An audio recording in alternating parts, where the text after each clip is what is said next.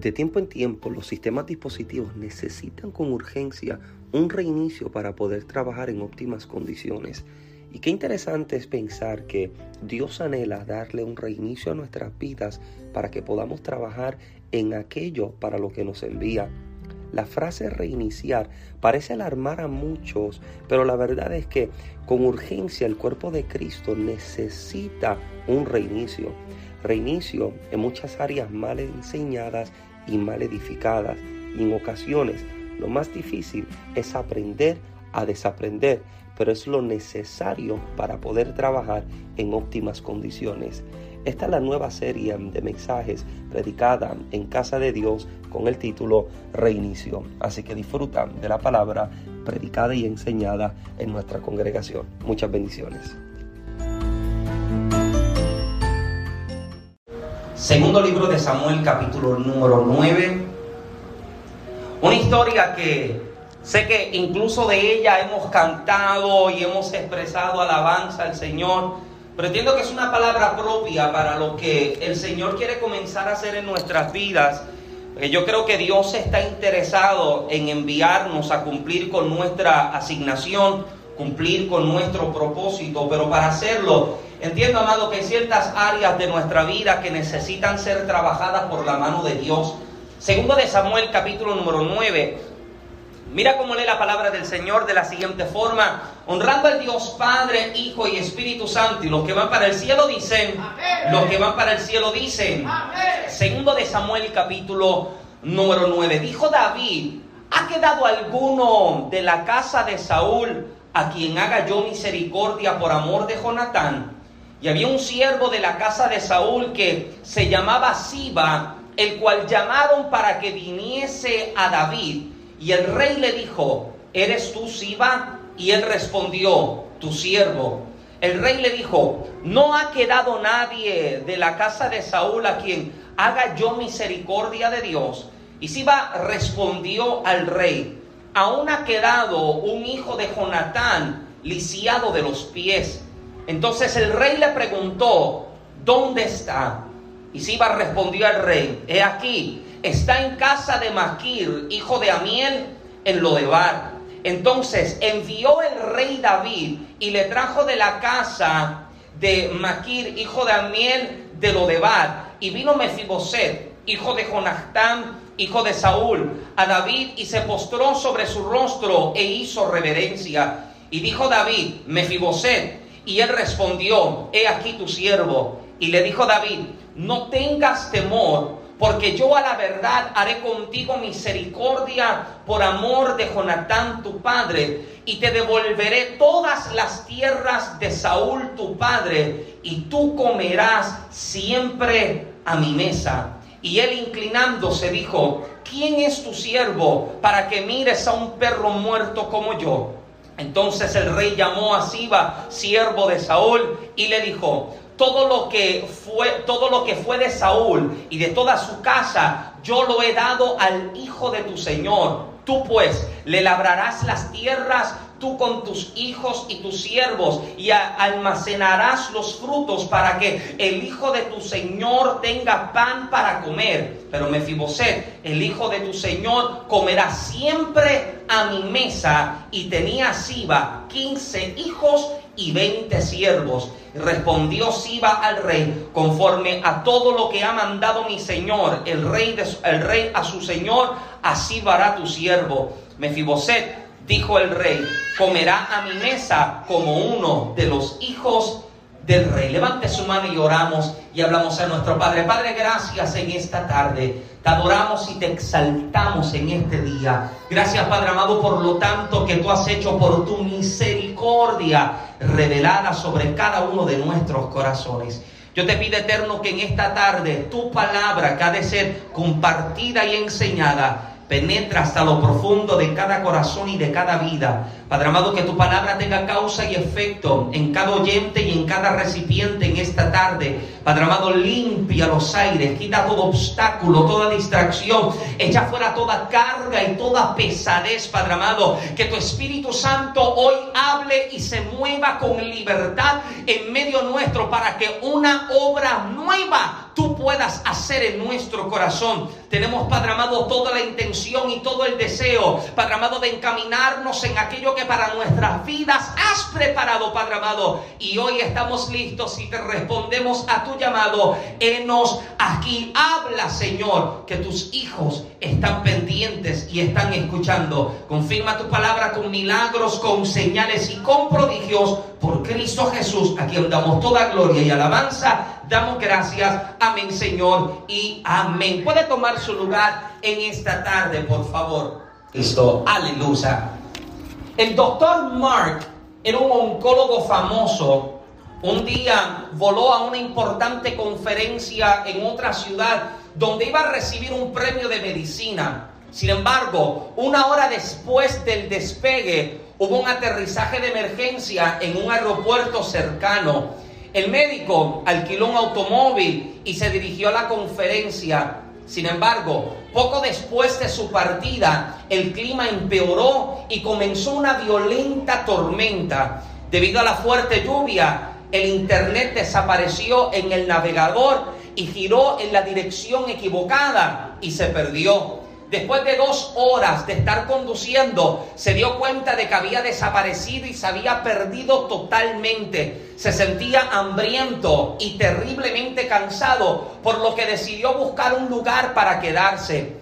Finalmente se encontró con una muy pequeña, vieja y pobre casa. Desesperado salió del coche, tocó a la puerta y comenzó a llamar pidiendo ayuda. Una mujer le abrió la puerta y le explicó que él necesitaba algún teléfono, el hombre le está pidiendo un teléfono, por lo cual ella le explicó que no tenía teléfono en su casa. Le hizo entender que a pesar de que no tenía teléfono, sí le podía dejar entrar para que esperara a que el clima mejorara. Hambriento, mojado y cansado, el médico aceptó su oferta y entró. La mujer le ofreció té caliente y dijo que se iría a una esquinita a continuar con su oración acostumbrada.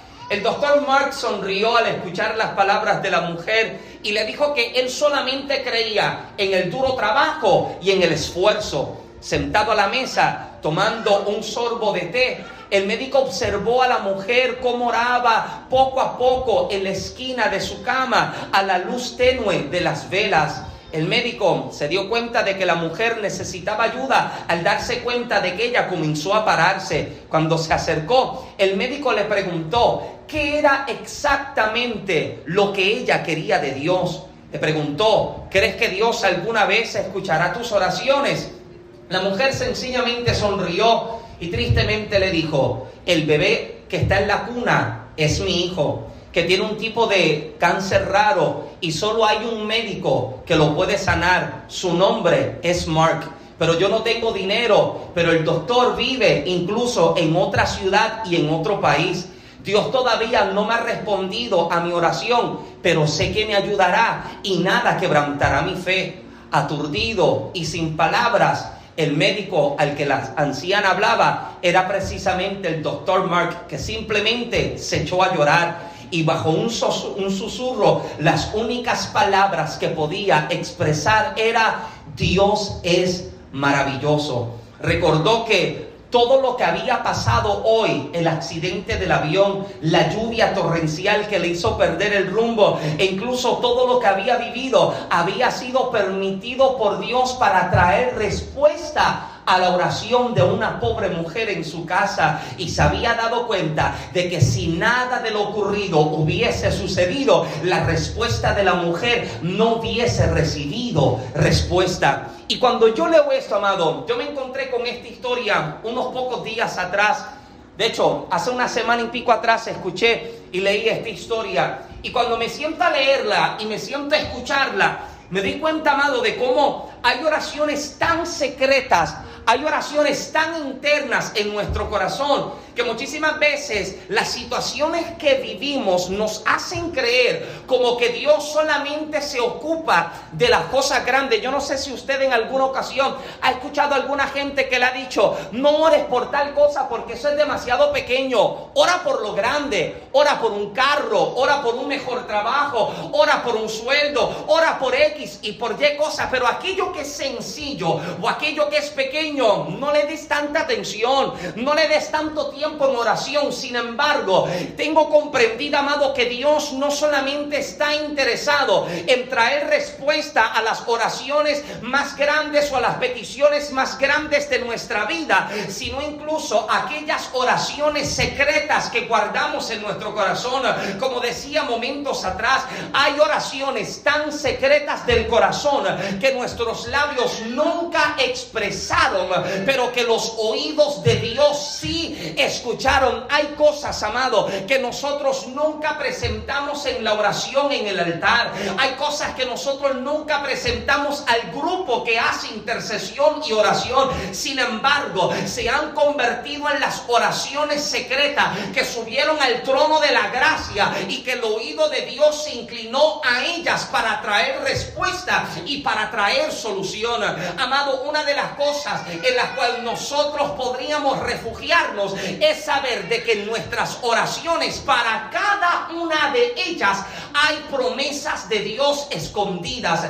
Hay oraciones, amado, que nosotros tenemos internas, oraciones que nosotros tenemos secretas, que quizás como esta mujer posiblemente estamos viendo que el tiempo pasa, que los años siguen transcurriendo y posiblemente pensamos que Dios no traerá respuesta sobre ella, pero debemos reconocer, amado, de que para cada petición, para cada situación ya hay una palabra que salió de la boca de Dios. Y posiblemente lo que hoy escuchemos de parte de los mortales, de parte de hombres, de parte de la ciencia, sea todo lo contrario, pero cuando yo escucho lo que desde el cielo el Padre está hablando, Él sigue diciendo que Él es el sanador, Él es el que promete días mejores, Él es el que dice que la lluvia torrencial pasará y que el sol volverá, el sol de justicia volverá a resplandecer sobre nuestra vida. Aleluya. A lo largo de esta semana, amado, yo meditaba en cuanto a, a mis situaciones de salud. Ayer recibimos el grupo de jóvenes en casa y estuvimos compartiendo y jugando y haciendo cosas. Y estuvimos aquellas horas compartiendo con el grupo de jóvenes para que puedan entender una de las cosas que yo creo es que nosotros como iglesia necesitamos reconocer, que no todo es culto, culto, culto. Amén. Hace falta el espacio para que usted comparta como familia, como amistad, que usted salga. Y mientras me preparaba en estos días, Genesis es una mujer que está dedicada a la limpieza. Genesis está recogiendo eh, lo que yo creo que está limpio, para Genesis está sucio. Y yo pensé que yo lo acomodé, pero Genesis terminó de acomodarlo. Y entramos a la oficina, a mi oficina en la casa, y yo comencé a organizar algunas cosas. Y una de las cosas que yo tengo el día que usted me visita a mi casa, yo lo llevo a que usted lo vea. En mi oficina en casa yo tengo mi librero, tengo mis libros, eh, los libros publicados, libros que hemos ayudado a publicar, tengo algunos libros de estudio, pero a la parte superior, a la parte de arriba de mi librero, yo tengo unas placas que a mí me sacaron de mis huesos hace unos años atrás. Y yo los tengo cuando nosotros nos mudamos a la casa y comenzamos, y comenzamos a organizar las cosas, nosotros teníamos toda nuestra mudanza dentro de cajas y, lo peor es la mudanza, lo peor es la mudanza porque uno está aquí y y uno se da cuenta de cuánta porquería uno tiene guardado. Y de pronto abro esta caja y me encuentro con que yo tengo una placa de mis huesos. Y esta placa muestra cómo está mi cadera, muestra cómo están mis rodillas. Y mientras se estaba organizando la oficina, me preguntaba qué yo iba a hacer con aquella placa. ¿Qué voy a hacer con esta evidencia de lo que está ocurriendo con mi cuerpo? Y tenía una de dos, bueno, tenía dos opciones, pero una de ellas debía tomar. O tomaba esto y lo guardaba y lo almacenaba sin nunca más volver a verlo, porque obvio, todos los días yo sé lo que pasa en mi cuerpo, todos los días yo veo lo que ocurre en mi cuerpo. O número dos, lo muestro y lo dejo como la señal y el testimonio de lo que en algún momento, si a Dios le place, hace algo y esta será la señal de lo que Dios hizo. Así que decidí colocarlo en la oficina y dejarlo allá. Pero mientras oraba y estudiaba esta semana y estaba en la oficina, recuerdo que vuelvo y miro, vuelvo y miro la placa, porque el detalle está en que una vez se guarda o acomoda o coloca las cosas y uno se acostumbra a verlas, ya automáticamente tu mente como que borra el hecho de que algo esté o no esté porque sencillamente te acostumbraste a mirarlo. Y esta semana entré a la oficina y lo primero que vi fue la placa. Y cuando la miré, meditaba en lo que compartiría en esa tarde comencé a darme cuenta de, de la cantidad de palabras, de profecías que a mí me han dado a lo largo de mis años de vida. Escuchar una y otra vez gente decirme en actividades y en cultos que Dios va a hacer un milagro, que Dios va a hacer una sanidad. Y no que yo esté dudando de lo que Dios puede hacer. No tengo duda, amado, de la capacidad extraordinaria y sobrenatural que tiene Dios para hacer algún tipo de milagro. Esa no es, mi duda no está en nada de eso. Mi duda se encontraba en las palabras que venían no de boca de Dios, sino de boca de hombres. Porque una de las cosas más terribles con las que nos podemos encontrar es con gente que toma lugar de Dios y te dice que Dios dijo sin que Dios hubiese dicho algo. Yo recuerdo estar en un servicio cuando una persona me dice frente a la congregación que Dios va a hacer el milagro sobre mi cuerpo luego de que yo hiciera un ayuno de 21 días. Voy a otro culto y en otro culto fulano de tal que está me dice que Dios lo va a hacer, pero luego de que yo ore lo suficiente. Y en esta semana yo meditaba en eso y comenzaba a darme cuenta de cómo el milagro más extraordinario que Dios ha hecho sobre mi vida no es la sanidad física sobre mi cuerpo, sino la salvación de mi alma y también la sanidad de mi corazón. Porque a pesar de que mi cuerpo se encuentra afectado por situaciones de enfermedad y de dolencia, yo doy gracias a Dios, amado, de que la dolencia se convirtió en la excusa de Dios para meterse en mi vida y mostrarme que a pesar de que el cuerpo no está sano, mejor me está, amado, vivir una vida con dolencias en el cuerpo, pero con un corazón restaurado que agrada a Dios y con una alma que va dirigida hacia la eternidad con Cristo. Esa es la mayor satisfacción que yo puedo encontrar, porque, amado, yo no sé cuánto tiempo a mí me queda en planeta Tierra.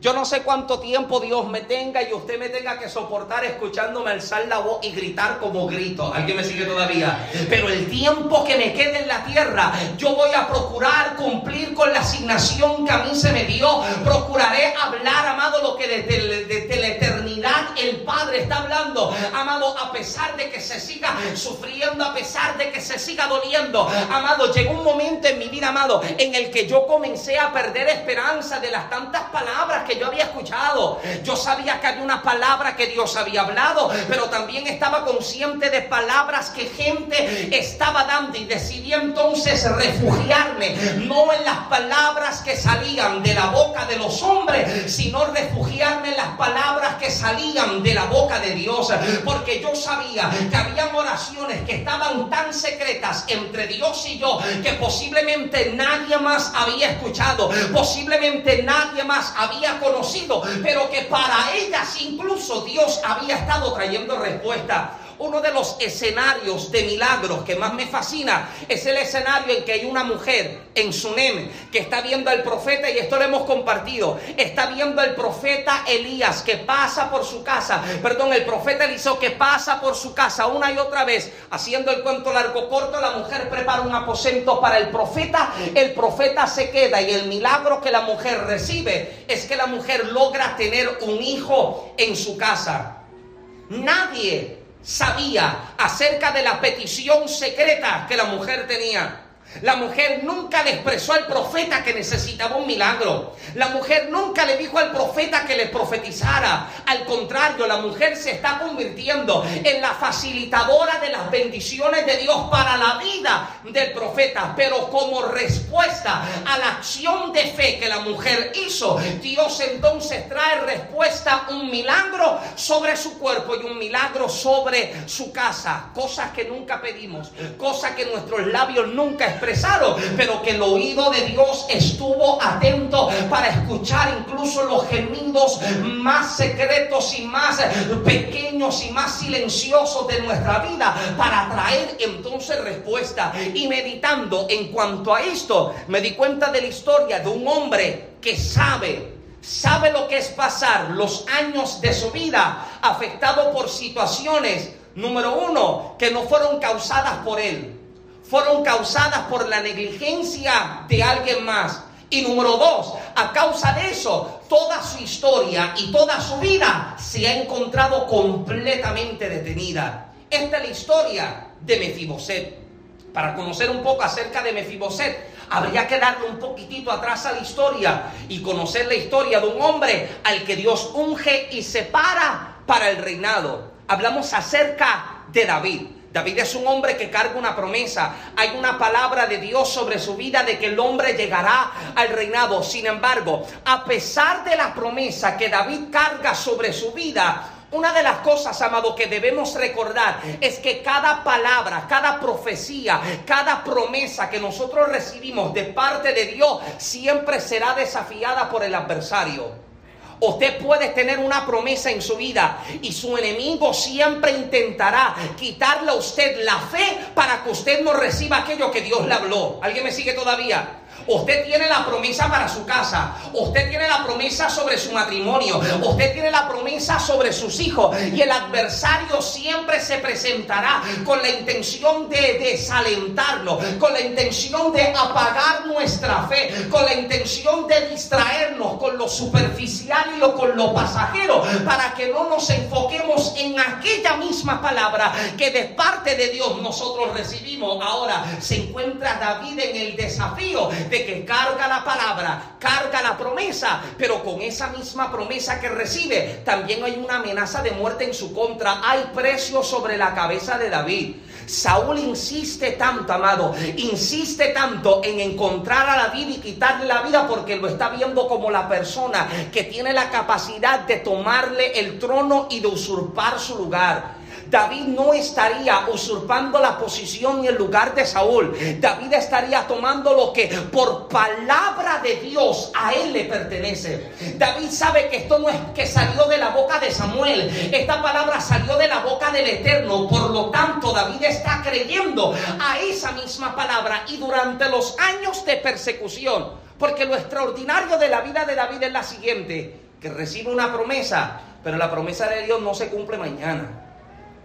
Y yo creo que una de las cosas que más nos desespera como humanos es escuchar a Dios decirte que va a ser una cosa, que va a ser aquello, que va a ser lo otro, pero pasa una semana y usted no ve nada.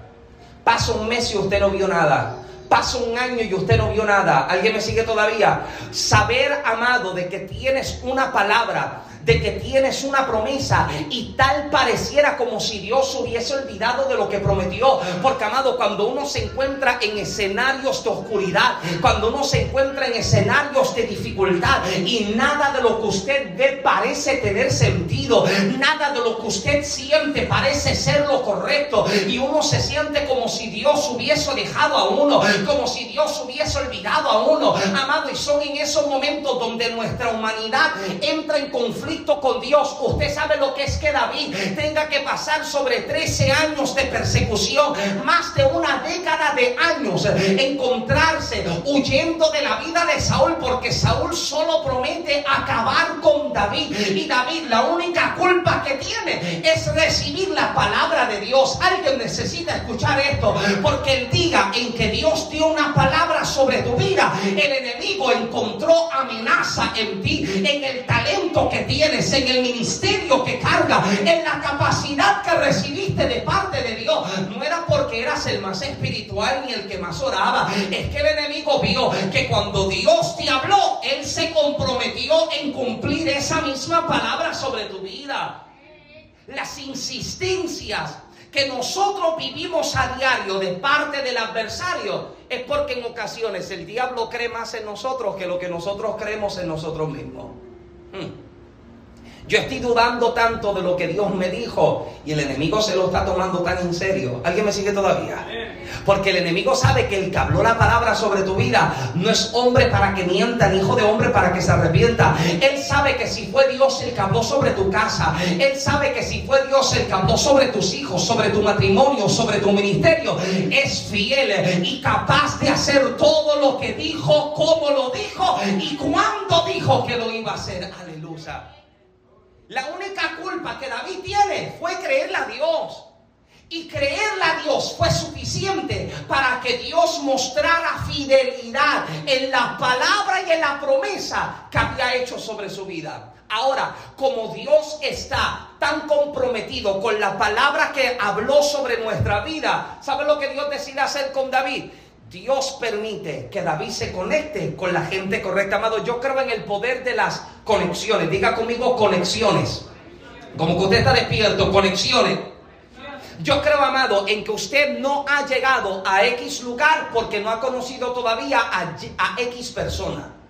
Yo creo que hay bendiciones de Dios, hay etapas, hay facetas a las cuales Dios está por movilizarnos, a las cuales Dios está por movernos, precisamente en el momento en que lleguemos al lugar correcto. Escuche bien, amado, usted no llegó a casa de Dios por casualidad de vida. Usted no llegó aquí porque usted le está huyendo a X situación. Usted llegó de parte de una agenda divina. Amén.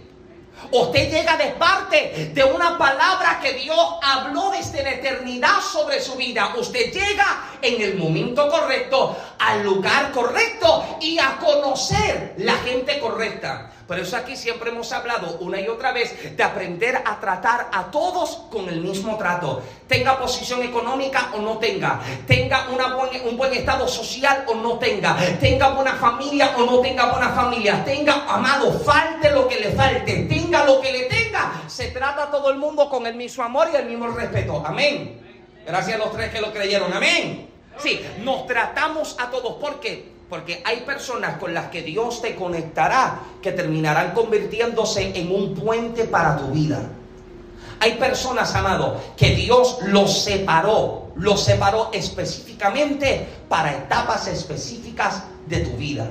Muchísimas veces nosotros tratamos de acelerar el paso de Dios para nuestra vida, pero Dios no necesita mi ayuda. Dios lo que necesita es que yo llegue. Amén. Dios lo que necesita es que yo me conecte. Dios lo que necesita es que yo tenga sentido de familiaridad. Y tan pronto yo llego y yo me conecto, Dios hace el enlace necesario para conectarme del punto A con el punto B. Amado, yo he tenido personas a lo largo de mi vida que yo he conocido en alguna etapa, en algún momento, que de momento yo me preguntaba, ¿y para qué yo conocía a fulano de tal?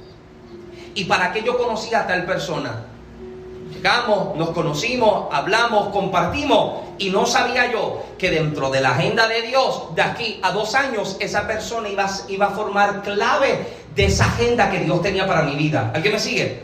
Entonces, el trabajo en el que usted llegó ahora, el horario en el que llegamos ahora, ¿alguien está acá? Sí. Eh, la gente con la que llegaste a trabajar ahora son parte de una agenda que Dios está preparando para ir conectándote de lo poco a lo grande. Y esto va a conectarte con lo siguiente y con lo siguiente, para que entonces se termine uno de recibir toda la abundancia que Dios preparó para uno. Mira, amado, comenzando el año yo les compartía, si no me equivoco, lo compartí con eh, comenzando el año, yo les compartí la historia de un hombre que eh, nosotros conocimos su historia eh, en Luciana. Mientras yo me encontraba trabajando con un escritor a publicar su libro, comenzó, me presentó un libro de, de un hombre que él había conocido recientemente.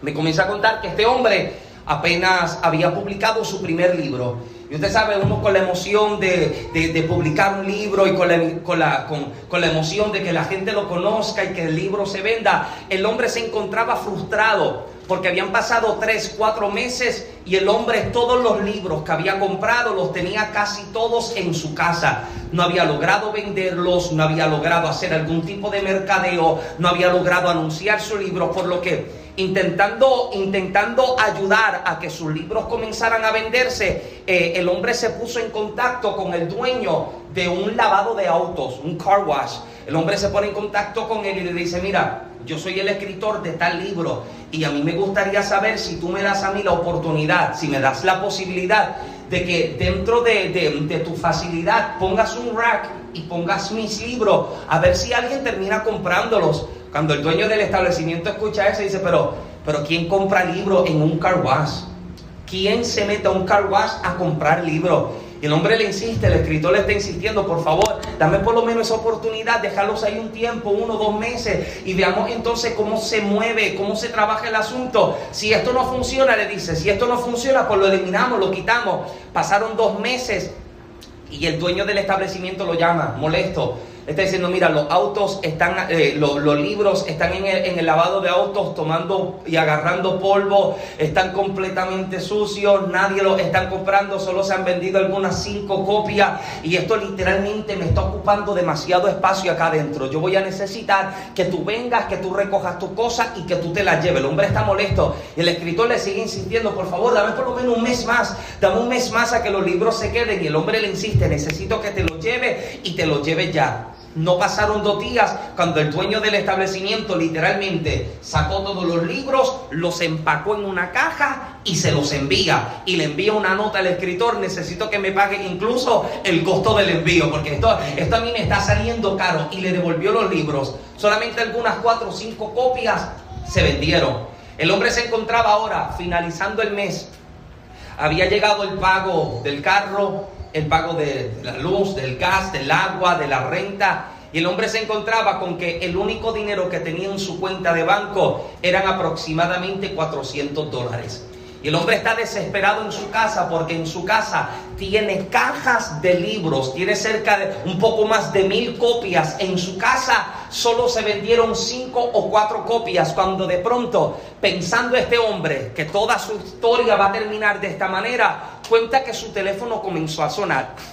Cuando el hombre contesta el teléfono, el hombre que le está llamando le pregunta, ¿usted es fulano de tal? El hombre le responde, sí, soy yo. Y vuelve y le pregunta, ¿usted es el escritor de tal libro? Sí, sí, soy yo. Bueno, yo le quiero decir que yo compré su libro hace unos pocos, unas pocas semanas atrás. Y sinceramente ha sido uno de los mejores libros que yo he leído en mi vida. Permíteme presentarme. Yo soy fulano de tal y yo soy el dueño de tal empresa. Y todos los años yo reúno a todos mis empleados de los Estados Unidos para hacer una convención.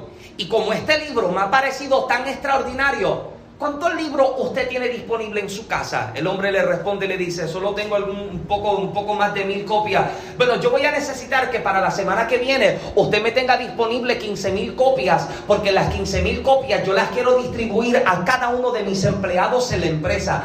Yo creo, amado, que el lugar al que usted llegó, con la gente a la que usted llegó, no fue casualidad ni error de vida. Fue respuesta de Dios a una oración que en el secreto se había hecho y que poco a poco esa oración estaba yendo en aumento porque el milagro poco a poco se estaba construyendo. El milagro poco a poco estaba creciendo y pues, posiblemente usted esté pensando que yo llegué por error de la vida, por casualidad de la vida, pero en la agenda de Dios usted solamente está conectando un punto con el siguiente y este punto con el que sigue. Y de pronto vas a poder echarte hacia atrás y ver todo el escenario que Dios estaba preparando para facilitarte las bendiciones que había preparado para tu vida. Alguien dice amén. Está conectando una cosa con la otra. Ahora imagínese, imagínese la historia de un hombre llamado Mefiboset que sabe lo que es escuchar promesas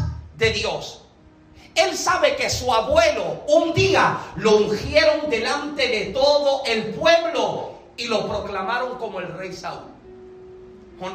Jonatán es el padre de Mefiboset. Mefiboset sabe que su padre era un príncipe y que su padre y su abuelo vivían como la mejor familia de todo el reino. Imagínense la mentalidad de este hombre, Mefiboset cuando el escenario bíblico presenta a Mefiboset, lo presenta en una de las tierras, en uno de los territorios más terribles donde se podía vivir. Mefiboset vivía en Lodebar.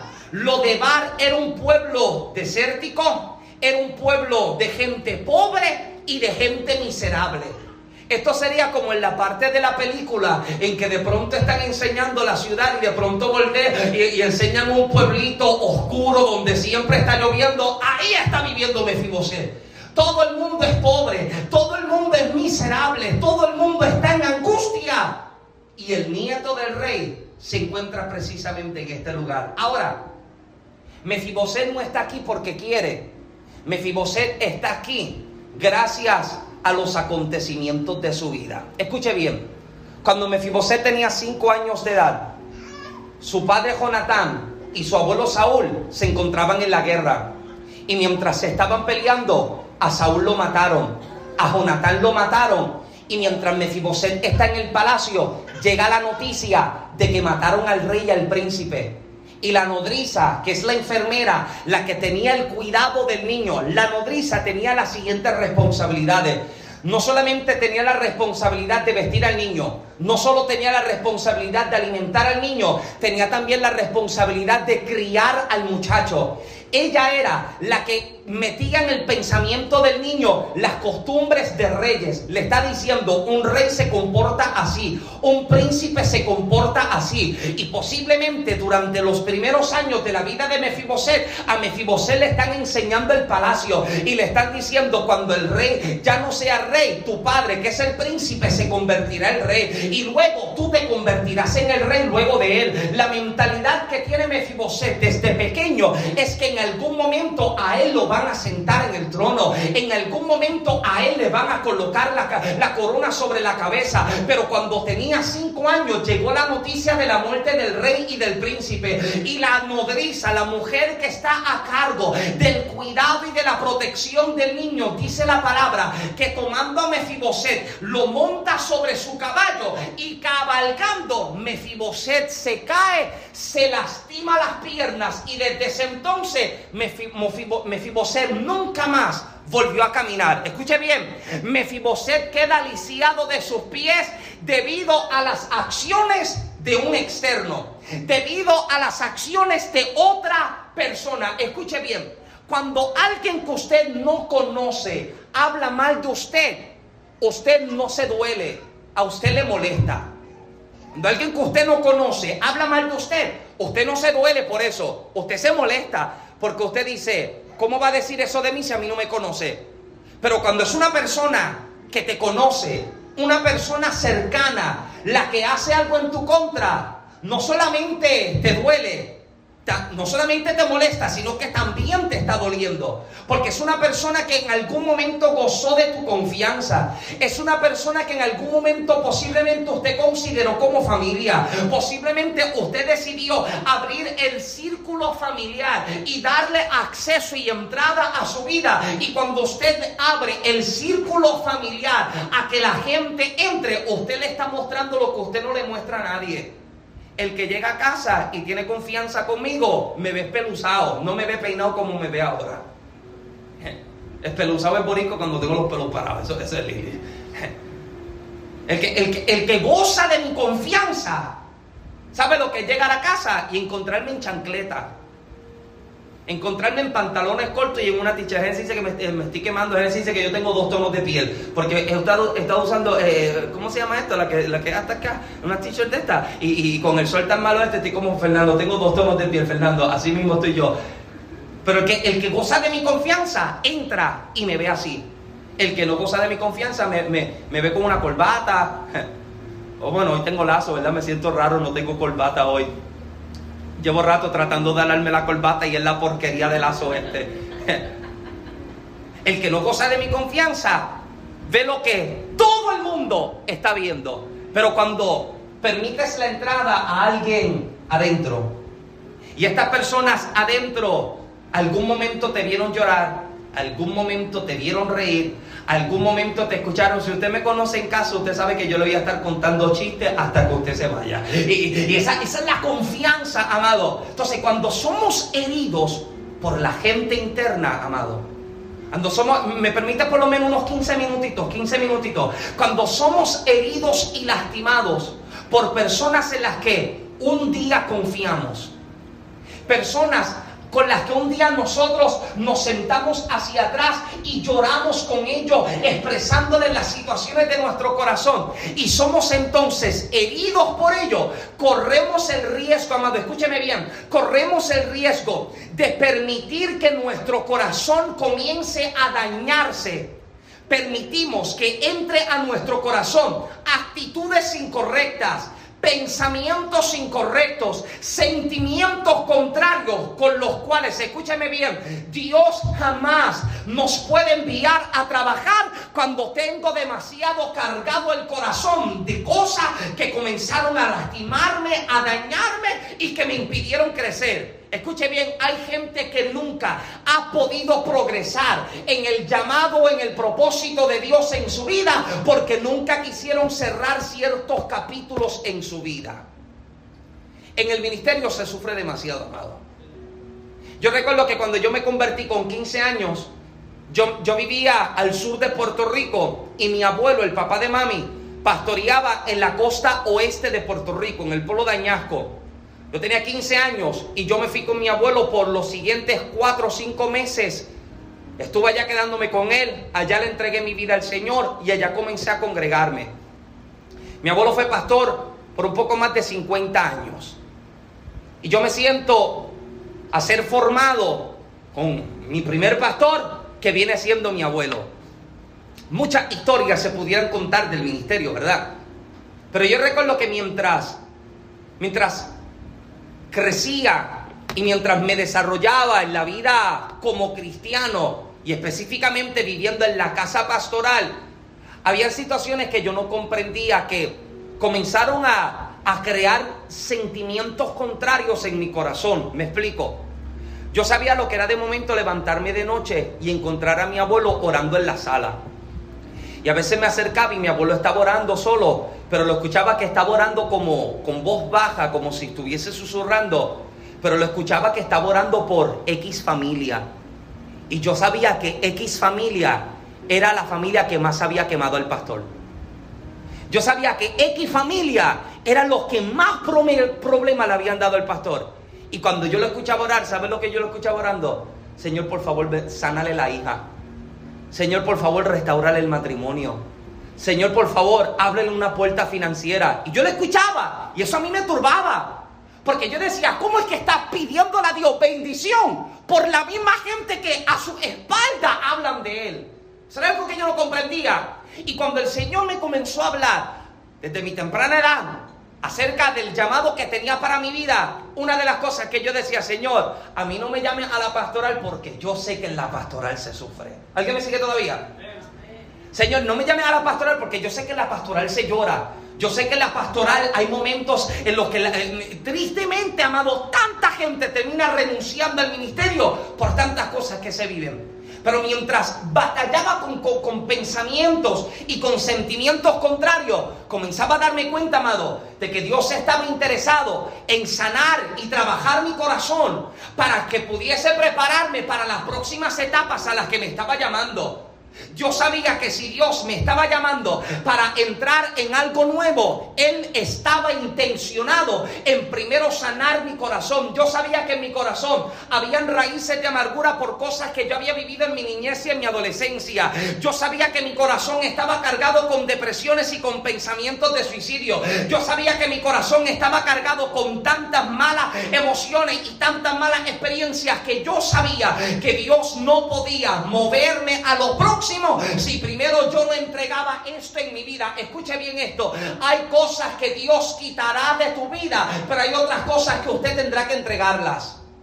Hay cosas que usted llega al Señor y el Señor las toma y las elimina. Hay otras que usted las va a tener que entregar. ¿Y sabe cómo se entrega? Haciéndole frente. Escuche bien esto, amado. Dios está tan interesado en el corazón que a lo largo del pasaje bíblico nos encontramos la insistencia que Él tiene. Hay unos datos del corazón que me han parecido extraordinarios. Esto lo compartí una vez. Permítame compartirlo una vez más. Unos datos interesantes del corazón. Dice que es el músculo más fuerte de nuestro cuerpo. Late más de 3, de, más de 3 mil millones de veces a lo largo de la vida. El corazón bombea más de 7 mil litros de sangre al día. El corazón de un bebé late más rápido que de un adulto. El corazón humano tiene el tamaño de un puño. La red de capilares de nuestro cuerpo daría la vuelta al mundo dos veces. Las enfermedades cardiovasculares son la primera causa de muerte en todo el mundo. Un corazón sacado del cuerpo humano puede seguir latiendo y manteniéndose funcional durante horas. La jirafa es el único animal que tiene el corazón al revés. La primera operación al corazón abierto se realizó en el 1893 por el doctor Daniel Hale Williams en los Estados Unidos. El primer trasplante de corazón se realizó en el 1967 en Ciudad del Cabo. El síndrome del corazón roto existe y viene provocado por un abrupto estrés hormonal a raíz de un impacto emocional o físico demasiado fuerte. El corazón no envía sangre a todas las partes del cuerpo, o sea, a la córnea. Los riñones son los órganos que más sangre reciben en el cuerpo, quedándose con un 22% de la sangre bombeada. El corazón de las mujeres late de media unas 10 veces más por minuto que el de los hombres debido a su, a su tamaño más pequeño. Reír tiene muchos beneficios para nuestro corazón, pues incita a la liberación de, endorfinas, unas hormonas que contribuyen a la vasodilatación. El corazón se sitúa a la izquierda porque una serie de genes incitan a que lo hagan. Esto es así porque localizándose a la izquierda se aumenta el rendimiento ya que hay una coordinación con la posición de las venas y arterias del organismo. Un cardiólogo es el médico que trabaja el corazón. La cardiología es la ciencia que estudia el corazón. La cardiopatía es la enfermedad que afecta el corazón. Un infarto es producido cuando las arterias coronarias se llevan, que, llevan la sangre y el oxígeno al corazón se bloquean. Y cuando yo me encuentro a estudiar esto, yo me pregunto, ¿Qué insistencia tiene entonces Dios con el corazón? Escúcheme bien, estoy más que convencido en que Dios está más interesado en sanar nuestro corazón que sanar nuestras enfermedades. Gracias al que me sigue todavía.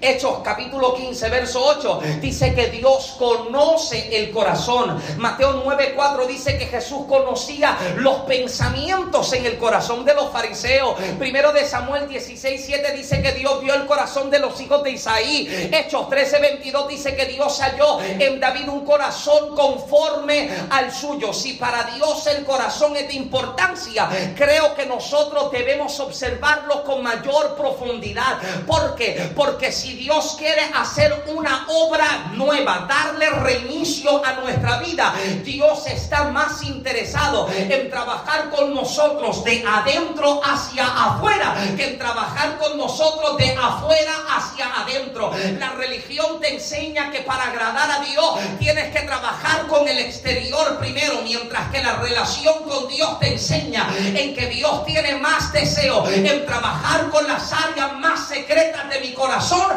para que entonces me pueda colocar en las posiciones que Él preparó para mi vida. Aleluya. Si mi corazón no se encuentra en un lugar correcto, amado, corro peligro en el avance del plan de Dios para mi vida.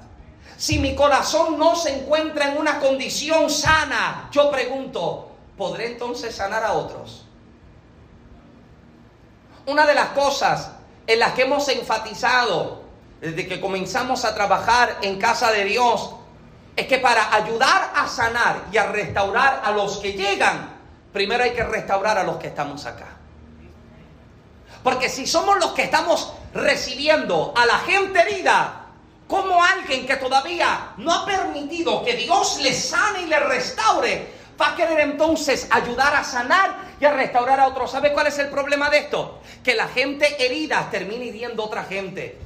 Y escuche bien, cuando el corazón no se trata, cuando las heridas causadas por cualquier situación no se tratan, tristemente uno termina sangrando sobre la gente incorrecta. Hay gente que no tiene culpa de cosas que nosotros vivimos, pero como mi corazón no ha permitido que Dios lo sane, terminó desquitándome con esa persona. ¿Usted ha encontrado padres que se desquitan con sus hijos por algo que vivió en su pasado? ¿Alguien me sigue? Hermanos que se desquitan con hermanos por algo que alguien más le hizo. Gente que dice no confía en la iglesia porque alguien en la iglesia un día le hizo algo. Y esta es la triste realidad de lo que se vive. Pero el Espíritu Santo tiene demasiado interés en trabajar con nuestro corazón y sanarlo para luego colocarnos en los lugares que tiene preparado para nuestra vida. Mefiboset carga palabras y promesas y posiblemente Si usted me permite una licencia en esta tarde, permítan, permítanme una licencia de, de medio minuto. Digamos que Mefiboset, a lo largo de su vida, estando en la tierra de Lodebar, algún día habrá mirado hacia el palacio diciendo, si Dios me diera la oportunidad de volver. Si Dios me diera la oportunidad de disfrutar de aquello que mi padre un día disfrutó. Si Dios a mí me diera la oportunidad de algún día regresar al lugar donde mis sueños se troncharon y se cortaron por completos. Oraciones secretas que el labio nunca expresó, pero que el oído de Dios comenzó a escuchar. Y posiblemente mientras Mefiboset, su vida se está desperdiciando y perdiendo en lo de Bar. Hay un Dios en la eternidad que está preparando todo un escenario, librando a David de la muerte, protegiendo a David y permite que conecte Jonatán a David y que haya una amistad tan fuerte entre los dos que Jonatán un día mire a David y le diga, yo estoy dispuesto a dar mi vida por ti, yo estoy dispuesto a protegerte y a defenderte hasta la muerte, pero cuando Dios te coloque en tu lugar de mayor altura, por favor recuerda mi casa, ten misericordia de los míos, así como un día yo tuve misericordia de ti. Es tanta, es tanto el agradecimiento que hay en David por lo que Jonatán está haciendo, que David le promete, cuando llegue el momento, voy a recordarme de los tuyos y con ellos también yo tendré misericordia. Yo no sé si Mefiboset en algún momento escuchó el pacto que hizo David con Jonatán, pero esa palabra que se hizo fue tan fuerte que sobre Mefiboset fue arropada y Dios está permitiendo que los eslabones comiencen a conectarse, que el puente comience a abrirse hasta que un día David está en el palacio. Está observando todo lo que Dios le ha permitido ganar y de pronto recuerda a su amigo Jonatán con el que un día una promesa se hizo. Y David hace la pregunta que cambiaría el destino, y ya con esto yo voy cerrando, que cambiaría el destino de Mefiboset. ¿Habrá quedado alguien en la casa de Saúl al que yo pueda hacer misericordia? Y se recuerdan de que hay uno que su condición física le impide estar en sus mejores momentos. Escuche bien esto. Lo que podría ser para Mefiboset una excusa para no convertirse en una persona de altura es precisamente su condición física. Mefiboset no puede caminar. Mucha gente mirarían a Mefiboset y le dirían, Mefiboset no puede estar en las alturas, no puede estar como parte del reinado, no puede ser parte de los que están en, en las etapas de mayor grandeza a causa de su situación. Sin embargo, cuando Mefiboset es traído, me, fascina que a Mefiboset lo traen y lo sientan a la mesa. El detalle interesante de que sienten a Mefiboset sobre la mesa es que a la altura de la mesa usted nunca puede ver el defecto de Mefiboset. Mientras Mefiboset está sentado a la mesa, Mefiboset está a la misma altura que todos los demás. Por eso es que en la mesa de Dios nadie es visto más grande que otro. En la mesa de Dios usted es igual que digno como yo soy de digno. Usted es igual de merecedor como yo soy merecedor. Usted es igual de importante como yo soy importante. Dios le está dejando saber a Mefiboset, tu tiempo de amargura caducó tu tiempo de tristeza terminó, el tiempo de vivir en oscuridad acaba de llegar a su final. Voy a darle un reinicio a tu vida para que te sientes en las alturas que fueron preparadas para ti. Hoy yo quiero hablar con gente que se encuentra luchando con el pensamiento, ¿podré o no podré? ¿Me levantaré o no me levantaré? ¿Sabe lo que Dios hace con Mefiboset? A Mefiboset lo lleva como en el principio, lo lleva a estar como estuvo en algún momento de su vida. Y eso es lo que Dios quiere hacer con nosotros, llevarnos a una etapa como en el principio, en una etapa donde Dios desde el primer momento dijo, esto es lo que tengo para ti. Esto es lo que haré contigo. Hacia esto es con que yo te voy a movilizar. A David todo el mundo está tiene eh, eh, todo el mundo ahora tiene que respetar las palabras que carga,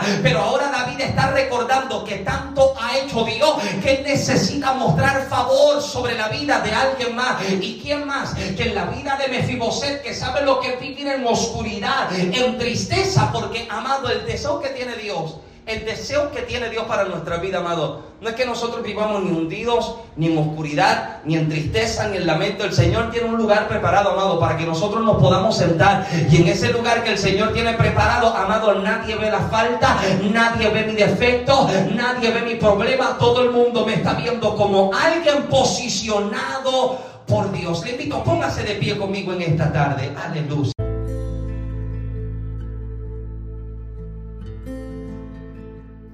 Muchas gracias por acompañarnos en esta serie de mensajes titulada Reinicio. Pido a Dios que pueda ser bendecido con cada uno de los mensajes predicados a lo largo de esta serie.